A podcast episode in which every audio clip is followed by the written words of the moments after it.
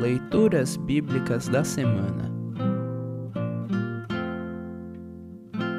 O trecho do Antigo Testamento para o 15º domingo após Pentecostes está registrado em Isaías, capítulo 35, versículos de 4 a 7a. Para compreender melhor este trecho, ouça esta breve introdução. O nome Isaías significa Riavé. O Deus eterno é salvação. Isaías exerceu o seu ministério profético no século 8 a.C. O povo de Deus andava longe dos caminhos de Deus.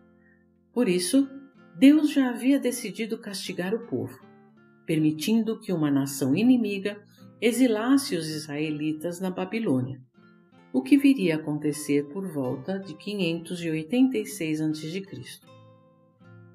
Esta é a mensagem que Isaías anuncia. Esta pregação provoca revolta e ira em muitos. Esta mesma mensagem causa desânimo e arrependimento em umas poucas pessoas.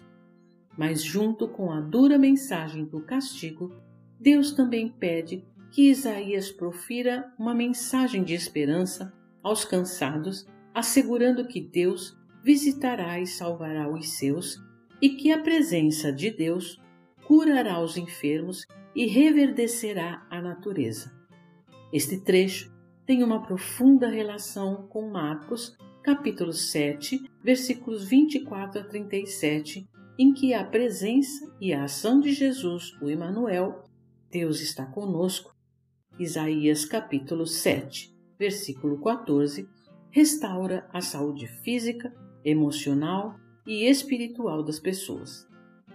Ouça agora Isaías capítulo 35, versículos de 4 a 7a. Isaías capítulo 35, versículos de 4 a 7a. Digam aos desanimados: não tenham medo.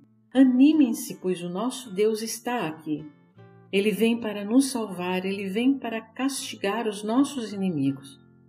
Então os cegos verão e os surdos ouvirão. Os aleijados pularão e dançarão, e os mudos cantarão de alegria. Pois fontes brotarão no deserto e rios correrão pelas terras secas. A areia quente do deserto virará um lago, e haverá muitas fontes nas terras secas.